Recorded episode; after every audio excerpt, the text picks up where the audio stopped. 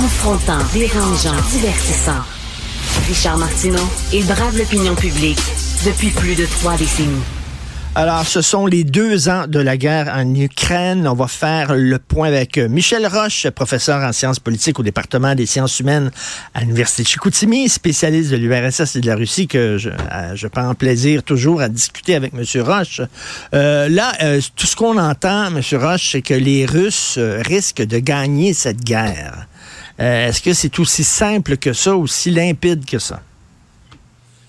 Ben, je, je, je, pense que les, les, chances sont de leur côté parce que le rapport de force leur est terriblement favorable. Vous savez, s'il y avait une guerre entre le Mexique et, les États-Unis, en, supposant que la résistance mexicaine serait beaucoup plus forte que euh, prévu pendant un certain temps, ben, il n'empêche que on dirait quand même que qu'à moyen ou à long terme, euh, compte tenu de la quantité d'armes qu'il y a d'un côté, et aussi le bassin de population, parce que, écoutez, c'est un pays de 140 quelques millions d'habitants contre un pays de 40 millions, et encore dans le pays de 40 millions, il y a 15 millions de réfugiés, il y a beaucoup de jeunes euh, qui ont euh, fui le pays. Vous savez, on n'en parle pas souvent, mais euh, du côté de, de l'armée ukrainienne, euh, on dit que la moyenne d'âge des soldats, et ça c'est un chiffre d'il y a à peu près deux ou trois mois, c'est 43 ans. Alors 43 ans, si hmm. c'est la moyenne, ben, ça veut dire qu'on a pas mal de quinquagénaires aussi euh, qui font partie des troupes. Je sais qu'on a même commencé à, à, à recruter des femmes pour certaines opérations. Alors, euh, et, les difficultés de recrutement sont de plus en plus importantes.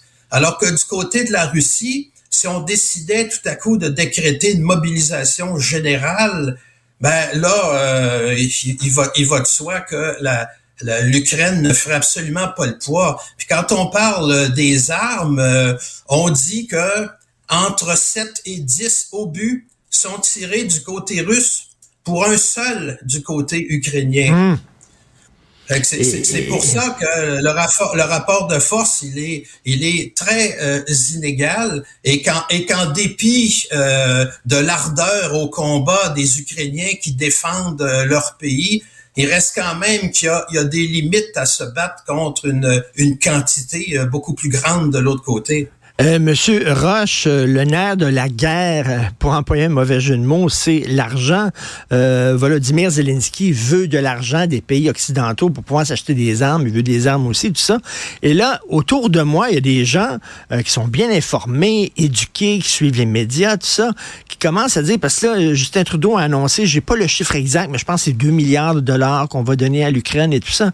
Et là, il y a des gens qui disent, attendez une minute, là, avec tous les problèmes qu'on a au pays, avec des problèmes dans le système de santé, d'éducation, les CPE, les CHSLD, etc. Bon, partout à travers le pays, est-ce qu'on va continuer à donner de l'argent comme ça, à coups de milliards, à une, guerre qui est presque perdue d'avance? Vous répondez quoi à ces gens-là? Ben, euh, oui, c'est sûr que euh, ça pose des problèmes.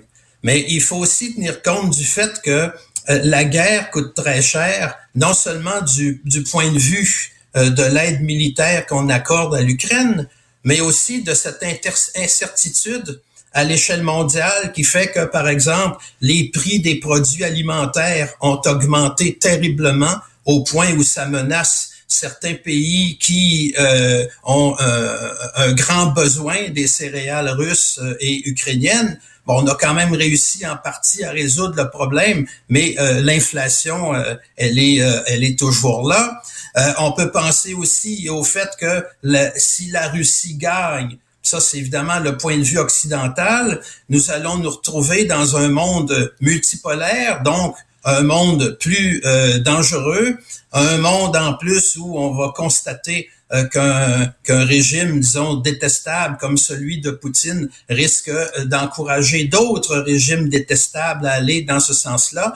Et euh, c'est ce qui fait que à long terme, tout ça va coûter beaucoup plus cher.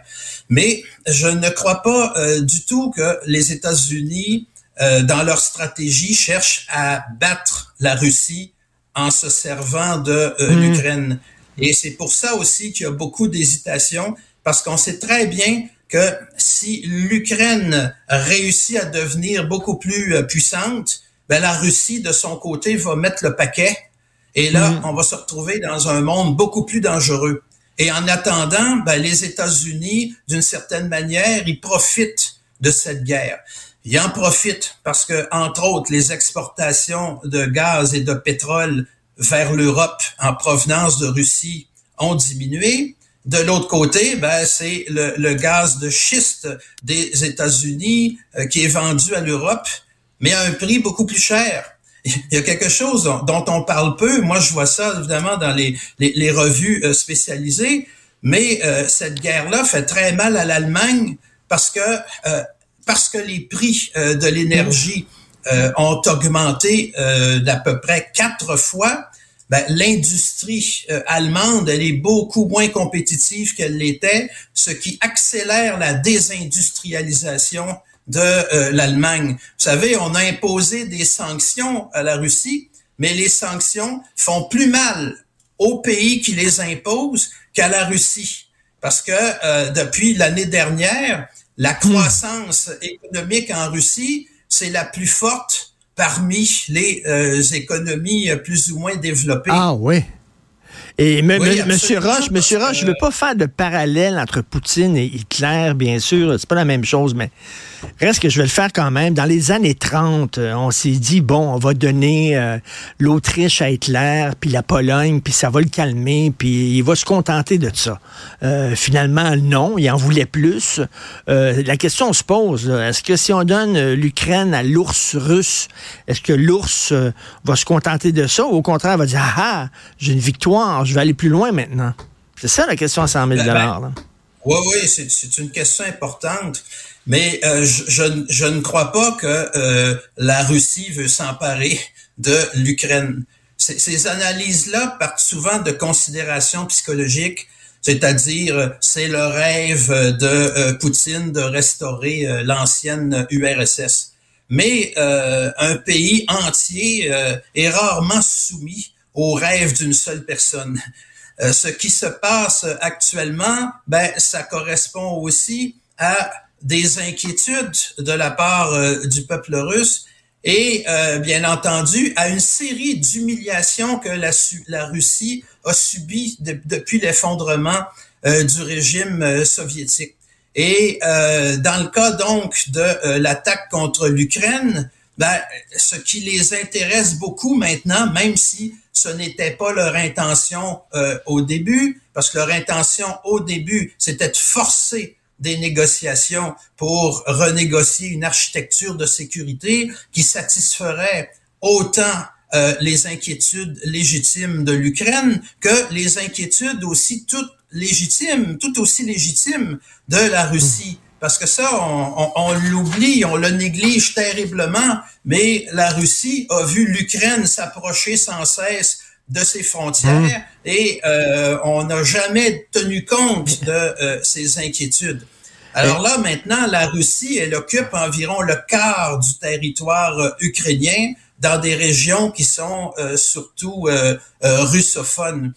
Et... Et, je doute donc que la Russie aurait les moyens militaires d'occuper l'ensemble du territoire ukrainien qui qui, qui est, bien plus grand que la France et, hmm. euh, et avec une forte population, faire face à des mouvements de guérilla et tout ce que vous voulez, il y en aurait absolument pas euh, les moyens. Alors imaginez une attaque contre, après ça, des pays de l'OTAN euh, pour moi, c'est c'est euh, un ah, ah. fantasme euh, qui, qui repose vraiment sur aucun fondement en ce qui concerne les moyens, parce qu'il faut avoir les moyens d'envahir ben, d'autres pays. Je ne crois pas que la Russie se soit suicidaire à ce point. Et Monsieur Michel Roche, en terminant, il y a des gens qui disent ben pourquoi l'Ukraine continue? Ils pensent vraiment qu'ils vont pouvoir mettre un empire comme la Russie à genoux, j'imagine les Ukrainiens se disent, hey, si en Afghanistan, ils ont réussi à faire sortir les Russes,